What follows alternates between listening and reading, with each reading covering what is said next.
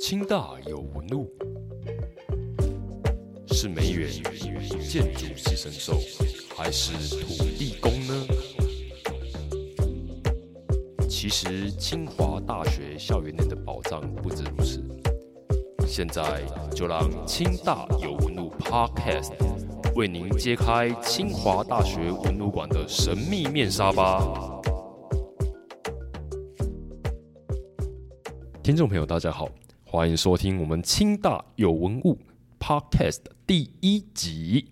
我们这一集呢，毕竟是一个开台第一集啊，所以就是要让大家知道，目前在清华大学这一座正在筹备的一个文物馆，它给一个我们想要揭开它的神秘面纱。所以，我们第一集的题目就叫做“一座校园文物馆的诞生”。我们要来谈谈清大文物馆的缘起跟愿景。那为什么会有这样的一个频道，一个 podcast 频道？我们希望说，能够在筹备阶段就能够让大家有一种 open museum 的概念，透过本台的 podcast，然后邀请到各位参与这个文物馆筹备阶段非常重要的一些推手人物，让大家知道说这个文物馆之后的面貌，以及我们有累积我们的期待这样子。讲到这个文物馆啊，清华大学其实在二零零八年啊，就在呃南校区有这样的一个文物馆计划，就开始萌芽了。至今大概累积了十四年啊，其实经历过真的非常非常多人的努力啊。我个人认为说，这样的一个文物馆的筹备，其实有几大，有三个大的亮点。第一大的亮点当然是杨鲁斌老师跟方胜平老师这个贤康利他们捐给清华大学一批非常珍贵的一个文物。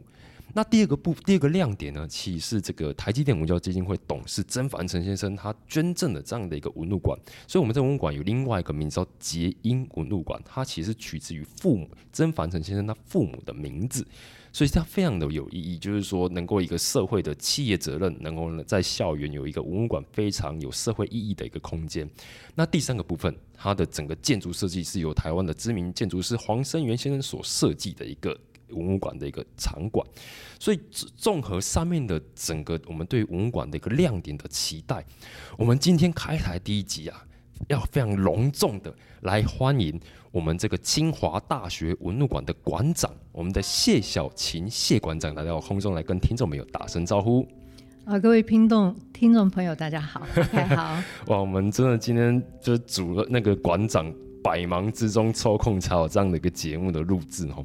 哎，其实我个人非常好奇啊，其实我们刚。刚才当然稍微提到了文物馆的背景啊我们先不要谈文物馆，因为我个人就对着我们的谢馆长的背景非常的好奇哦。因为您本身的学经历，其实你是教育政策的专业跟哲学的专业，以及你后来在清华大学服务之后，哇，这个行政经验非常丰富，从这个通识中心的主任，然后也当过这个图书馆的馆长，然后还到我们这个非常著名的清华学院当过副院长。我是觉得说，为什么这样的一个专业背景，以及那么丰富的那个呃学术经那个行政经验，哎，怎么后来会来到文物馆？这这中间到底是一个什么样有趣的缘分？能不能请我们馆长跟我们分享一下？好啊，可以听得出来，阿凯做了好多功课，准备充分的来提问 哈。好，那呃，谈一下呃，我为什么会来做馆长？就是就是我们校长叫我来做嘛，啊，就这样。那为什么会叫我来做？哈。我觉得比较重要的，其实是我在呃担任清华大学图书馆长这一段期间累积的一些经验，以及呃就是跟文物结缘吧，跟跟杨老师还有方老师他们结缘的这个过程。那当然，杨老师跟方老师我们呃认识很久很久了，三超过三十年，哇，老朋友了。哎，对，就是我来就认识他们这样子，然后我们就是就是同事。那呃。呃，那时候我也是因缘际会的，呃，就是担任清华大学的图书馆长。两千零三年的时候，呃，那时候校长找我来当，我就说我也不是学图书馆的，啊，我也都不晓得要做什么。好，那他就说啊，没关系，那个图书馆员都很厉害，没有馆长他也可以自己 run。哦，我说啊，那这样就不需要。他们说啊，还是需要什么的。是，好，那后来我就是以一个读者和使用者身份。呃，就说好，那我就来，然后我们就就就开始这个呃跟图书馆的缘分。那么呃那时候图书馆呃还是一个比较传统的图书馆，我们正在盖目前的这一栋，就是一直在讲说我们要盖一个新馆。好，但是呢，他已经讲了很久，然后也那时候就是有网红，他们愿意呃呃捐赠呃三亿，是。那时候是非常大的，但是选址啊什么也也还一直在一个呃过程当中，对，所以光是筹备大概筹备了八年吧。那我已经是我忘记第几年，但是我一接馆长，我们就开始在就就持续在做，所以当时候是旧馆，旧馆对。那么呃，然后我两千零三年到两千零九年做满六年，做好做满。那在这个过程当中，就盖馆而言，就是新建馆舍而言，我们做到动土，好，就是发包啊，动土就然后呃，反正就是一个很长的过程，这是另外。另话，那另外一件事情呢，就是呃，我们呃建制了，开始来建制清华大学的特藏特殊典藏。那么这个特殊典藏的东西，也是我进到图书馆以后才会去想这些。呃，那呃那时候大学图书馆就是有时候开会啊，那我们自己也是台大的校友，到台大图书馆开会。那台大图书馆的馆长那个时候是向杰馆长。然后他就在那个新的馆，然后带我们去参观，然后特别去特藏室，哇，有好多地打留下来的，是很漂亮的，对对对。然后他就在那边来看怎么，那我就开始想说，嗯，真的就是要彰显一个大学的特色，好，呃，图书馆里面要有特藏是重要的。那么，呃，要不然我们都是买书啊，或者资料库啊，那大家都差不多。好，那后来呃，我就开始有这个念头。然后这时候杨如冰，好，他他就对文物很感兴趣，然后他就呃介绍了叶云云女士，还有叶光南先生，然后他们呃呃很认真的保存了他们父亲叶荣忠先生的很多的东西，那决定就是捐给我们。那我们呃其实我也不懂哈，可是我们就接收了，然后开始来做数位典藏，开始来做整理。就开始启动我们的特藏的这个工作。那同时呢，杨如冰他自己在收藏。他其实，在很早的时候，他也觉得他已经在讲说，清华应该要有一个文物馆。而且呢，这个文物馆他其实蛮重视呃建筑，他觉得要有一个有特色的建筑，代表大学精神的特色建筑，然后是个文物馆这样。那要怎么做？哈，呃。我记得我在担任馆长的时候，如冰就已经蛮积极的。比如说，他会找很多朋友啊，然后来谈啊，该做什么呀什么。可是事情好像都就是怎么启动这个那个进展，哎，还有那个 trigger 是什么？是很很不容易。那么呃，清华那时候还都非常理工，比现在要理工很多。那我们大家对清华的印象就是对对对，但是现在这个印象已经需要大幅修正，在。在那个时候，还是真的是非常理工。然后那个校长啊，他们就是就是理工理工背景的，对对。然后要怎么对焦一个事情，要怎么启动，真的是蛮不容易的。那我们其实呃那时候，因为我们开始做数点，后来渐渐的就有一些想法。那我们就就跟学校讲说，五年五百亿启动，那时候刚开始。那我们觉得我们可以来做一点比较特别一点的事情。那其中一个呢，就是呃，除了那个呃叶荣忠先生他们的数点，后来我还募了保钓的资料啊，等等等等。我们慢慢把清华大学的我们试着去对对对特长，试着去把它跟一个呃社会脉动、社会理想以及呃比较不受。这个社会主流所关切的那种社会进步的动力的这一块，还有包括就是呃学生运动，好这这一系列，我们希望就是展现清华的一种特殊的这个角度，这个非常重要。我们试着要去论这个东西，然后去去目。那我们开始有了做了这些，嗯，然后我们就我就跟校长讲说。五年五百亿，我们可以拨一些钱出来，然后就是来做这个典藏。那如冰他们其实做了很多收藏，但是他不见得就是没有一个理想的保存空间。是是，这个很这个也也是很现实的部分。对对。后来我们就就谈谈，后来就是呃，就是有一系列叫做呃日治时代的呃日人以及台人的书画，嗯哼，有呃四百零六件，在那是时候找出来。那我们就是那时候是用学校的这个五年五百亿的一个特殊的钱，然后去去整理它。好，就是因为有很多就要细细的去整理哈，然后呃做了网站。呃，前半段是学校的钱，后半段是就是申请科技部的钱。是那么呃，就算是开始启动，所以你现在在我们的网站上面可以看到这个数位典藏藏，，对。嗯那那时候我其实也都是不懂，但我知道事情重要，我知道什么重要，什么可以可以怎么做。那在那里面就发现，除了这个内容，然后他譬如说日人的书画，很多的这个呃行政长官呐、还有呃呃文人呐、就好几种，他们他们的那个字画哈，然后呃。我们因为要去修复，所以也找到一个留日十几年的林老师，那他就看说，哦，这个光是装帧还有什么，有很多现在失传了，也还蛮珍贵的，所以他也针对这个装帧啊什么的，他他就很细细的去修复。所以在我们的网站上，就后来也有有关于修复修，修复和那个装帧，就是、哦对对，比如怎么样裱啊，他用了什么布啊，什么就是是很独特的部分。那这些部分呢，呃，我想杨老师自己当初并不清楚，嗯他他专注的是那个内涵的部分，可是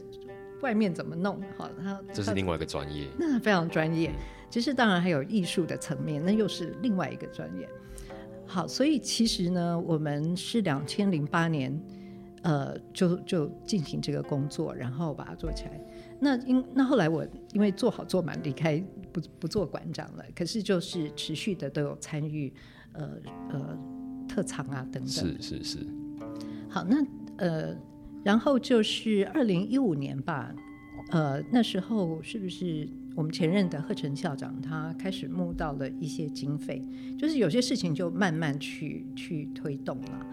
那杨老师那时候就说啊，那个头已经洗了，因为我们帮他 装在，这个零八年那一档展览这样子，对，他就觉得好像也也，其实他一直很想捐，但是要用一个什么样子的方式比较适切的可以捐出来那一，场展展览都跟全世界讲说它是一个催生展，对对对对，可是怎么催生？展了以后不是自动生，是是是。哎，所以这个我觉得也是蛮困难的是。后来当然就是您刚刚也有提到，呃，曾凡成先生伉俪哈，那他们开始捐，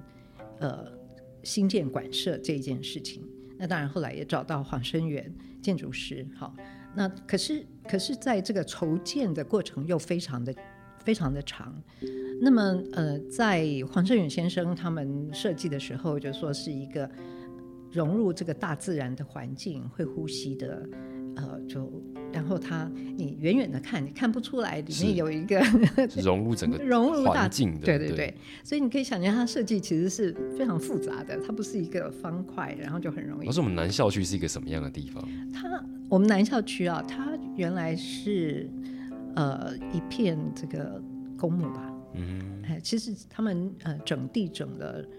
就我所我的印象大概十二年或十四年，还慢慢整理，然后整理起来，然后它也有很多的树林，然后青年，然后也有一些民房啊等等。那在我们的这个现在后来选定的那个地址旁边，其实有一个三合院。嗯那三合院应该就是更早更早以前就是一个民居嘛，哈，有老百姓住在那边。那因为我们清华呢有社会学研究所，有人类学研究所以及等等，大，家觉得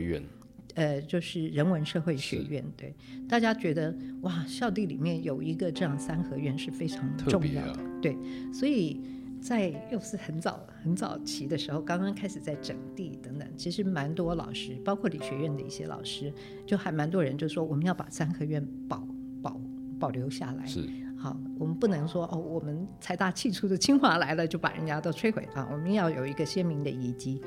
所以这个是另外一个，就是呃，大家努力很久，可是一个三合院，你如果没有真正的使用的话，它还是会倾颓的。没错，那么，呃，所以虽然经过很多的努力，学校后来也很努力的维护，可是真真的没有办法，呃，怎么样维护？也曾经有过，就是怎么样活化利用。可是当时呢，因为我们呃那那一块地还没有，就是人还没有校地还没有真正扩散到那边，是是是那你没有人潮的话，要做什么事情也都不容易。所以后来他渐渐请退了。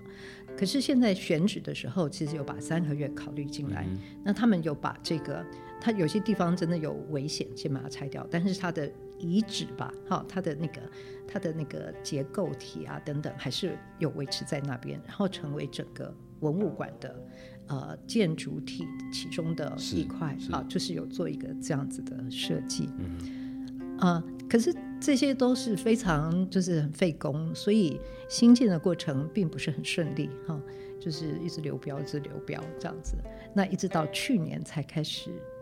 呃，才开始动工哈、那那本来以为呃去年应该要盖好的，是，但天算不如人算这样子。就是 对，也就是真的是蛮不容易的。好了，有钱了有什么？可是就是没有办法发包出去。那现在当然，呃，大家知道缺工缺料，所以新建的进度还是挺慢的。是这样，所以呃呃，我们现在就是呃，学校当然是提供了在我们这个望红馆的一楼就有一个展览厅啊、那么呃，所以我们可以在这个文物馆筹备期间就可以办一些展览。对，像目前的海浪中的桥梁嘛，对对对就在这样的空间里面对对对对呀。那刚才讲的就是一个大要吧，但是呃，筹筹备处文物馆筹备处应该是二零一五年成立，是成立时候我们第一任的筹备主任是马梦金教授。嗯那马教授他自己是艺术史专业，哦。然后也曾经在故宫博物院工作过，他是真正的专业。专业，对，那他其实，在前五年已经非常呃，也是非常努力的，包括办展以及就是这个呃文物馆的新建，可是是。就就是进度很慢，可是基本上都已经规划的差不多了。那呃，后来也因为一些生涯规划啦等等，所以我到去年才开始接，二零二零年的时候，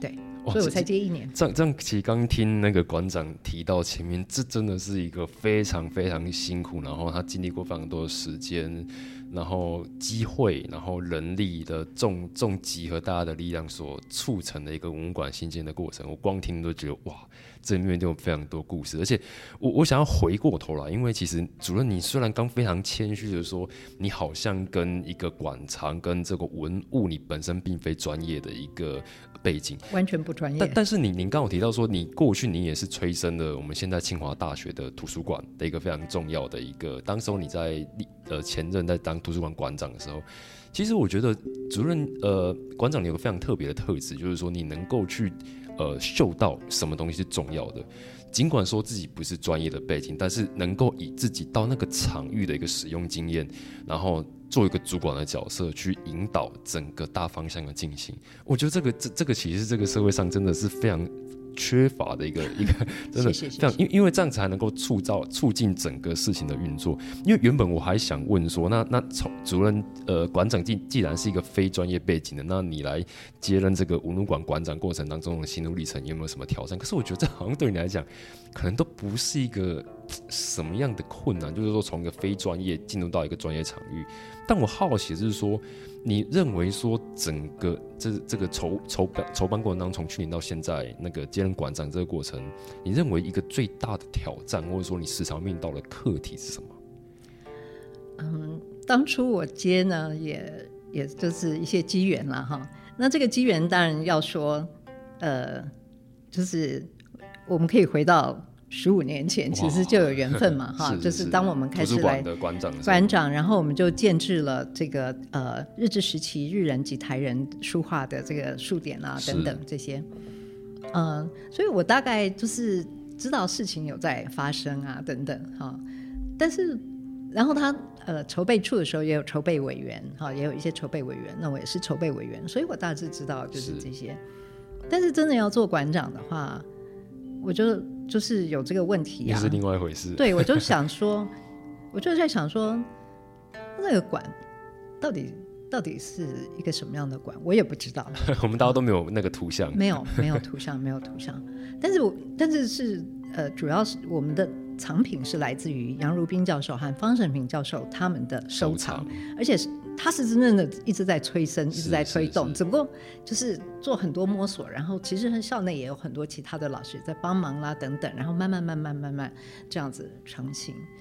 所以我就跟杨如冰讲说：“哦，我来接馆长，那你要先把这个文物馆到底要干嘛？它的定位是什么？你要讲清楚。”因为我们下一集节目有请老师来讲清楚。对，但是我那时候就是，呃，我就说。我我们要需要很多内部的进修，是因为之前呃的确也有办一些展啊等等，但是好像不曾去讨论一些很基本的问题，就是定位的问题。好，那要办展当然也都可以办，可是你如果要有特色，会有一个精神性，或者要我长远规划的时候，必须要掌握那个最基本的一些东西。是，而且呃，任何就是说，凡是参与文物馆工作的人都要。有共识才可能去做嘛，因为我可能也就做一两年、两三年，那但是我们我们要把这个建立起来，要凝聚出来，所以我就我就跟杨若冰说：“哎，你来做演讲，我们要做内部进修，你要来办演讲，这样要要演讲。”他说：“好啊，好啊。”互相培力这样。对对对，然后很有趣的，那时候我也跟那个方胜平老师就说：“我我们这个是我们我觉得蛮重要的，呃。”起步啦，对我来讲算是一个起手式。我也想要知道我未来要干嘛，对不对？好，那方世平说我也很想听，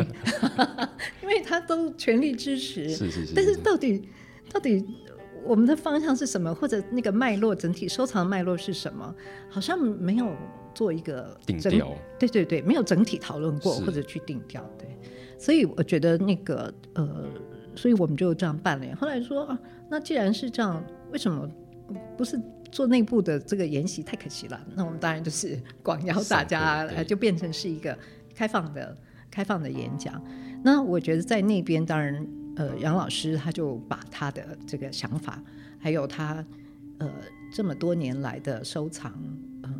的一个一个心路历程，就就整理了。那他也他也同意，就是当他开始收藏的时候，呃，不是一开始就有这个想法。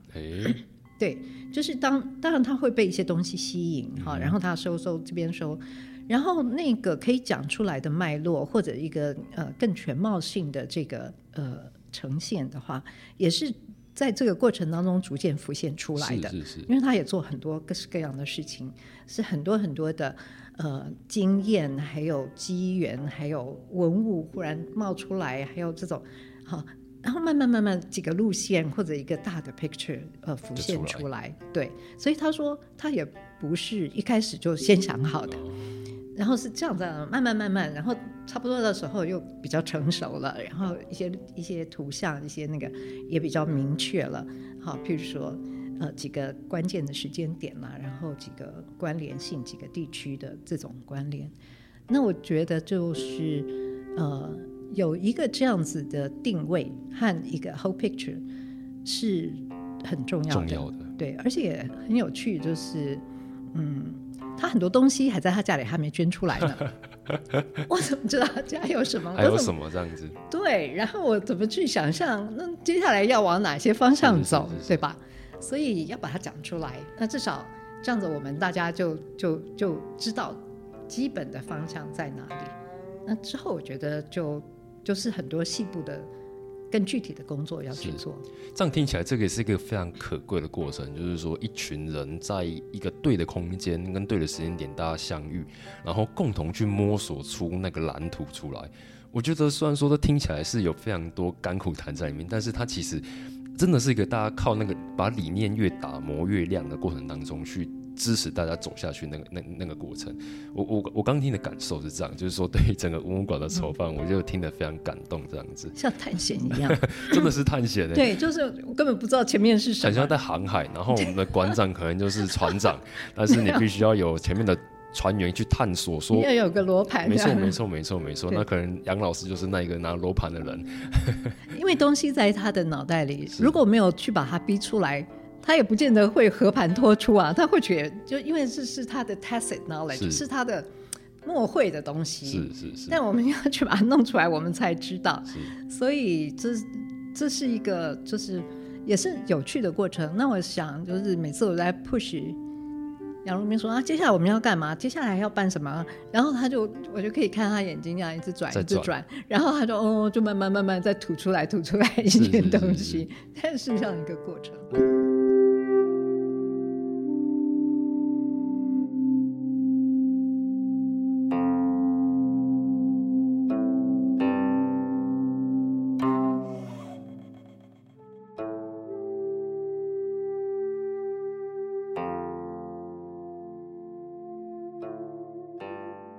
我我下一个阶段想要跟我们的馆长讨论，就是说，呃，作为一所在校园的文物馆啊，其实刚刚听的馆长非常谈了非常多，这整个脉络的心路历程，尤其我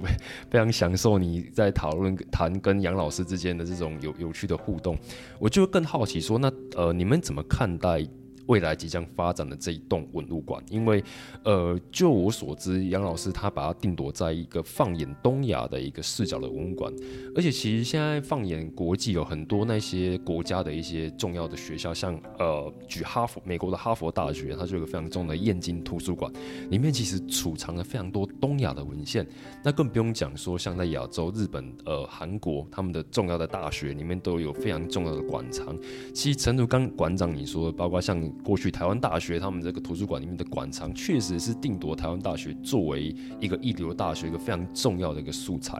那今天作为一所也是迈向国际的一个清华大学，我们怎么看待一所呃，在一个学校，就是说我们怎么对于这个文物馆的定位？主任你会怎么呃，馆长你会怎么期待这个文物馆的一个位置？这样子。好啊，就是呃，我们这个文物馆未来定位是什么？哈，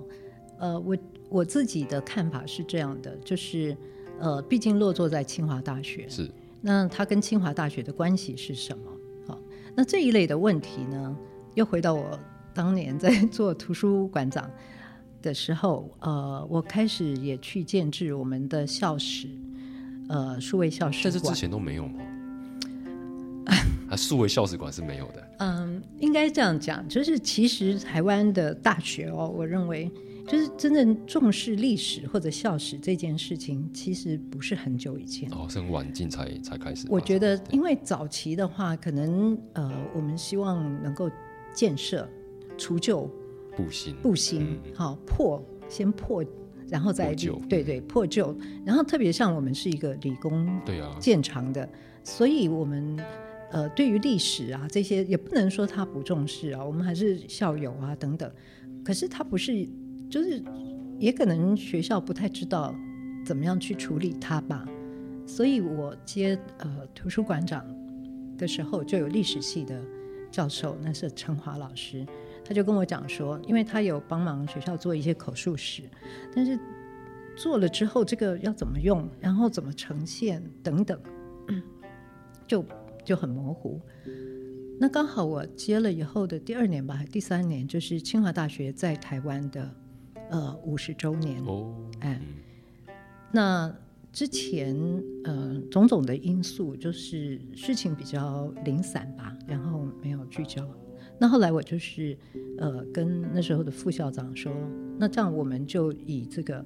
建校五十周年，我们做一个校史计划。对，好。因为那时候我们还有哪些东西，就是校史的资料，有些什么都还不清楚。我们五十年总是要点故事跟别人讲。对对，还有哪些是从呃对岸当年就带过来，然后现在还有一些什么？我们还有很多有趣的校友啊，那个等等。那但是东西都很分散。对对对，有点是这样。所以我们就是用这个计划，呃，去去做这个校史。然后其实也拍了一部校史纪录片，哦，也是在那个馆长当这个图书馆的，对对，然后是五十周年，是拍好已已经五十一年了，哇哦！不过呢，就是我也从来没拍过纪录片，什么都不知道，然后就就这样做。那在那个过程当中，其实就会想说，那我们要怎么怎么说校史？嗯哼，清华是一所什么样的学校？那很多时候是有官方的说法。那官方的说法够吗？但是其实我们连官方的说法都都没有，都不是很清楚，没有什么论述。呃，所以就是需要做一些定位。好，就那时候其实也也在想这些事，但是我也不是学历史的，所以就当然要邀请很多人一起来讨论、去思考等等，然后就就拍了，就做了一个片子。那那就很好笑，那另外再讲。所以其实这个跟在清华大学设一个文物馆的思考是有延续性的。对对对对，在清华里面的文物馆是一个什么？那它它跟清华的连结是什么？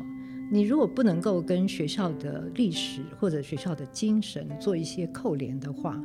那我觉得它它放在哪里都可以。对啊，对啊，它不一定要是清华。每一所学校都可以。对对对。那当然，呃，基于我们刚才讲，就是也对杨汝斌他本来我们的一些认识啊、了解，我知道他他他就觉得这本来就是要属于这所学校的他的收藏。那这个脉络，我觉得我们是，我是我我是很可以理解，然后我们是在这方面的的共同的基础是存在的，所以呃，清华本来就是一个生于战乱的学校，没错，它本来也是一个国际权力角力之下的一个产物，那呃，他他可以讲很多很多有趣的事情。所以杨老师的这些收藏，他慢慢的是以东亚，哈，就是日本还有台湾的，哈，那时候我们做对，还有中国的，哈，儒学的这样子的一个一个收藏，对对，它的内容。所以，嗯，然后他其实想要凸显一些精神。那我觉得这个精神是跟清华之所以创校，之所以有这样一所学校，那。他他在一个国际地位当中的那个特性，清华在台湾呃创校的时候是非常非常先进的，因为我们跟美国的关系非常的没错，非常的接近。哈，那他他又有这样一种呃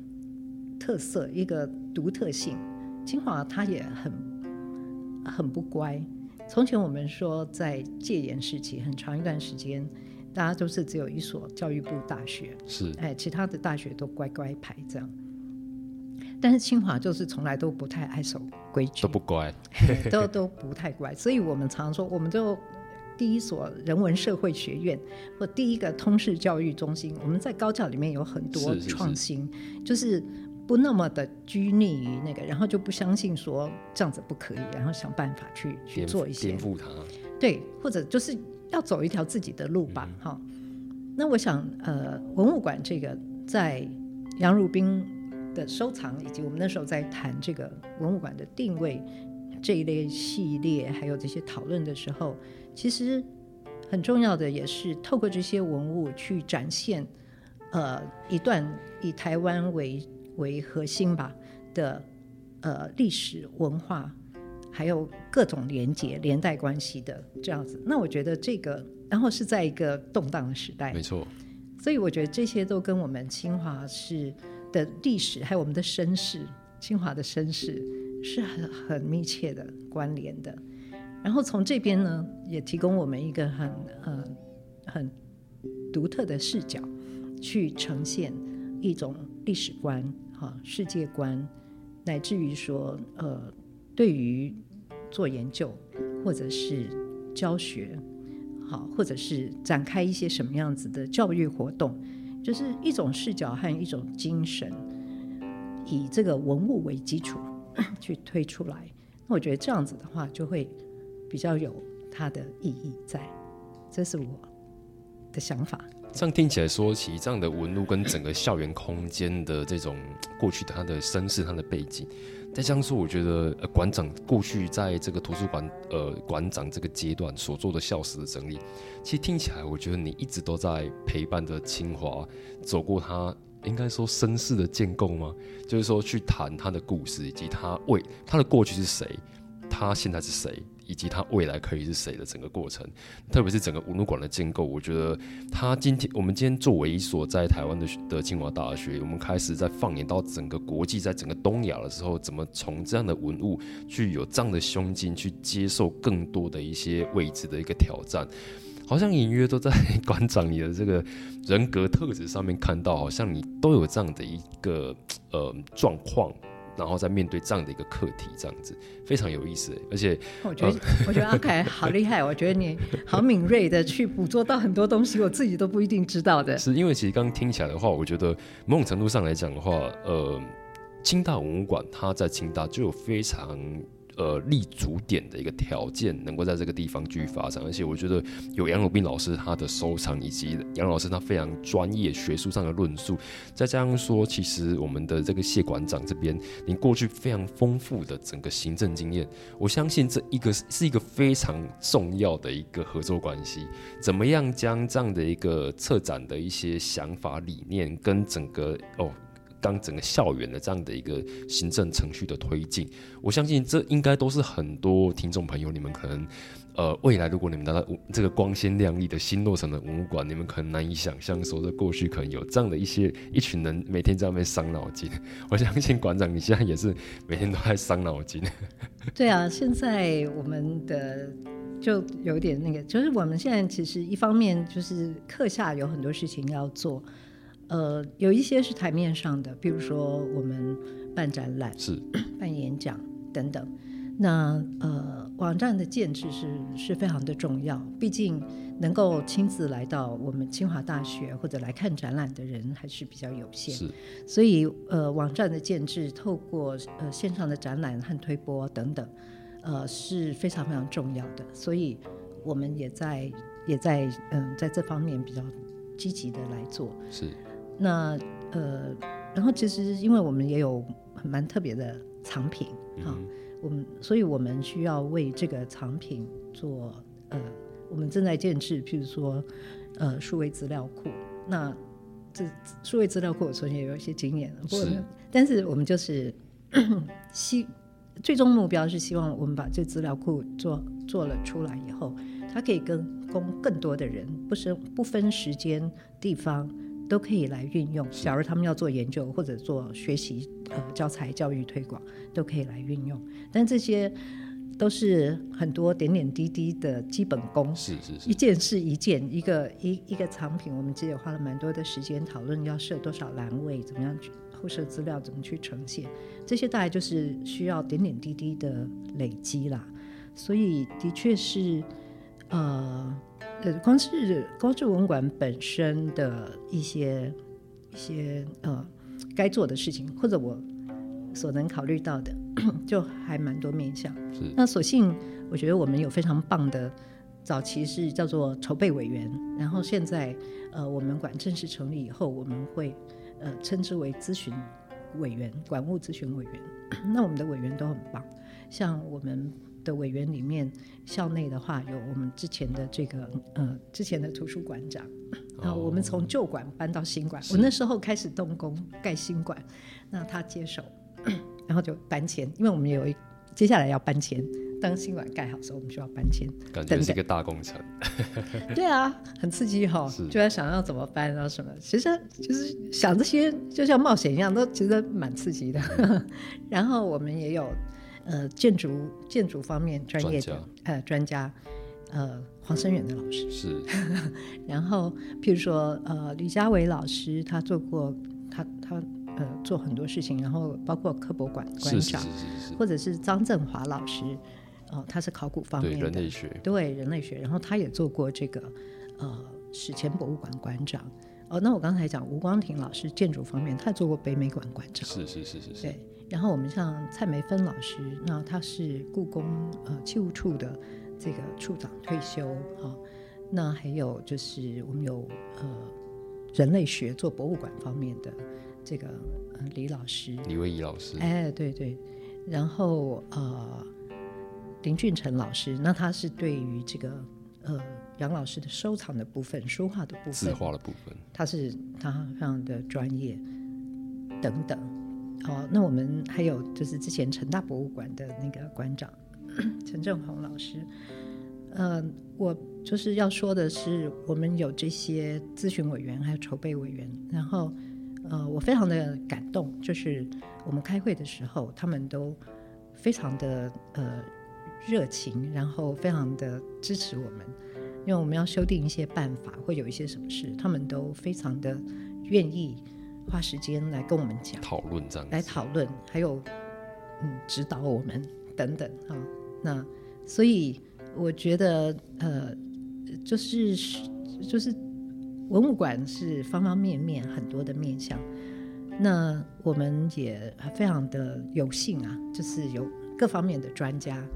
呃，一起来陪伴我们。好，在我们有问题的时候，我们就问他们，就会告诉我们 等等。所以我觉得这是呃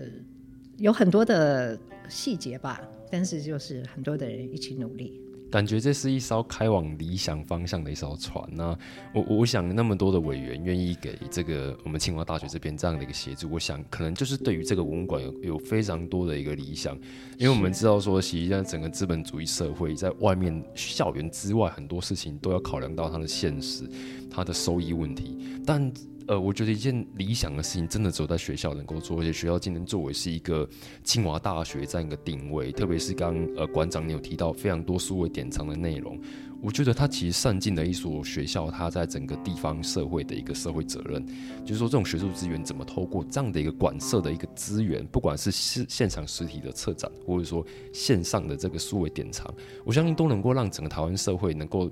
趋近一种，就是说，大家对于某一些价值的追求，他们就能够来到清华大学这个地方。我觉得这个是一个不容易的理想工程。那好像也有很多人陪伴着馆长，你们一路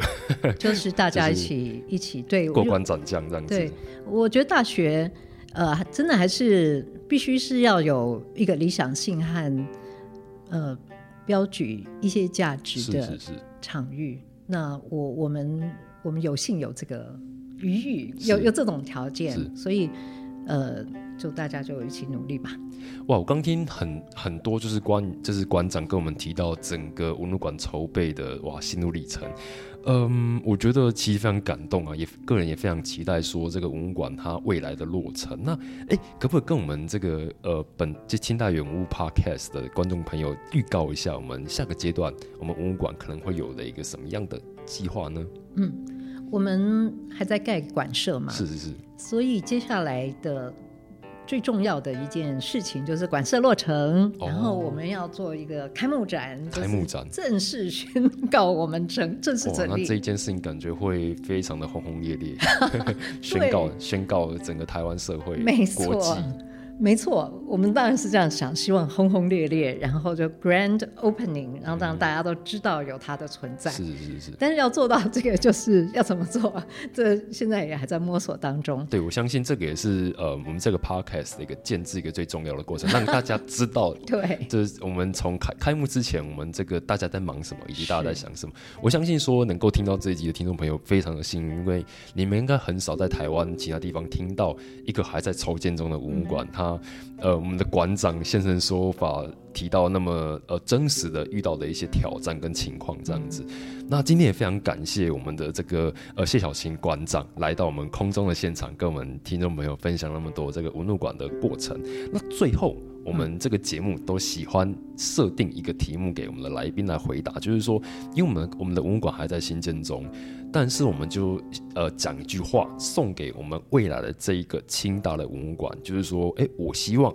清大文物馆是一个什么样的地方？那馆长，你希望清大文物馆是一个什么样的地方呢？我希望清大文物馆是一个有元气、接地气。聚人气的地方哇，这个真的是非常务实、很重要的一个。然后来到这边的人，就他们可以有所感受、有所感动和有所感应。哇，这个非常棒的两句话。好，那我们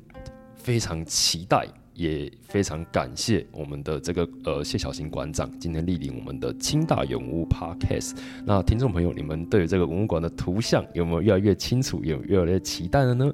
好，那希望未来你们都会是走进清大文物馆的那一个人。我们这期节目先到这边，我是主持人王继凯。我们感谢我们的谢小新馆长来到我们空中，跟听众朋友